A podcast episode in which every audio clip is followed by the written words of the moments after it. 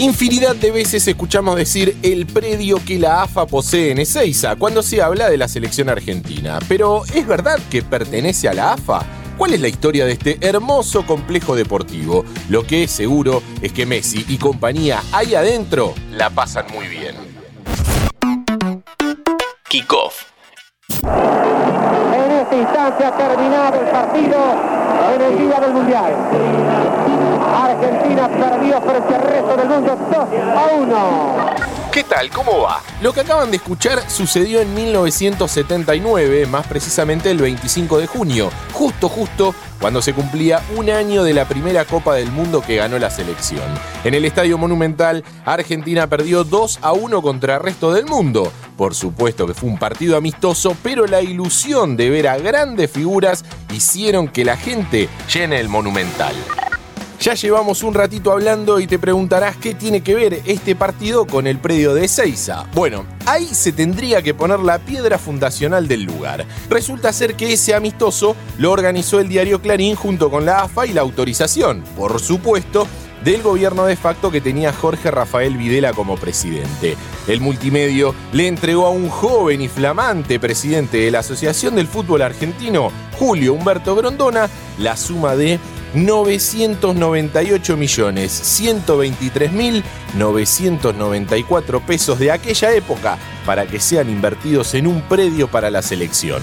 Hasta ese momento Argentina no contaba con ninguno y los distintos planteles se concentraban o se entrenaban en las instalaciones de la Fundación Salvatori o en el Sindicato de Empleados de Comercio. En 1980, 15 meses después, la desaparecida revista Goles Match denunciaba que no se sabía qué había pasado con el dinero ni dónde iba a estar el predio. Pero ya entrada esa década, también aparece una de las figuras más importantes de la historia de nuestra selección, Carlos Salvador Vilardo. Eh, se venía a ver a ver si te gusta. Eh, me lleva, voy, y digo, ¿qué es esto? Mira, esto puede ser el predio de la selección nacional. Se compró lo que trabajé. Yo tengo fotos con el arado, con los caballos. Están los caballos, teníamos dos caballos. Yo arriba, otro más, y el arado, arando el terreno.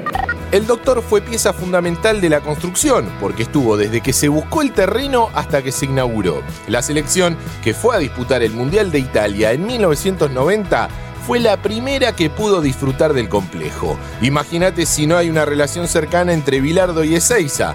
Pero como sucede muchas veces, somos bastante desagradecidos con los que escribieron la historia. Una vez fui, ¿eh? Y me dijeron, Bilardo, mire, no se puede entrar. Le digo, anda la... No, ¿Cómo lo dejaron entrar? ¿Pero cómo? ¿Es que no lo dejaron entrar en ¿Cómo no? serio? ¿Qué no lo dejaron entrar en el predio? Una cosa loco, lo hicimos nosotros.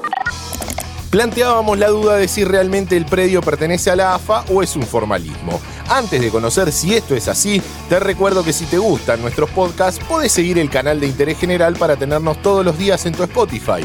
Buscanos como Interés General Podcast, apretás la campanita y listo.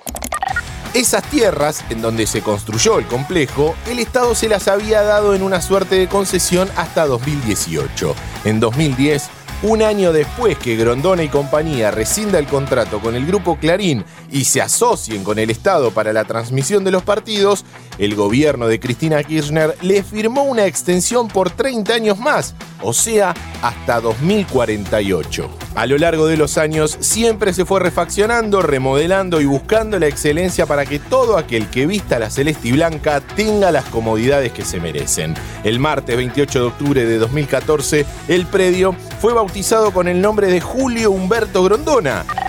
Ezeiza verá con él un crecimiento impensado. Algo que no le cayó nada bien a Oscar Ruggeri. ¿Cómo puede ser que ese predio no se llame Bilardo, Menotti? Maradona. Algo, Sí, no sí. se puede llamar todo Julio Humberto Los árboles, empiezo otra vez. Los arcos, Los baños. lo- lo- los bancos suplentes, el- la cancha de arena, la iglesia. Soy Diego Celonca, estoy de acuerdo con el cabezón y los espero en el próximo podcast deportivo de interés general.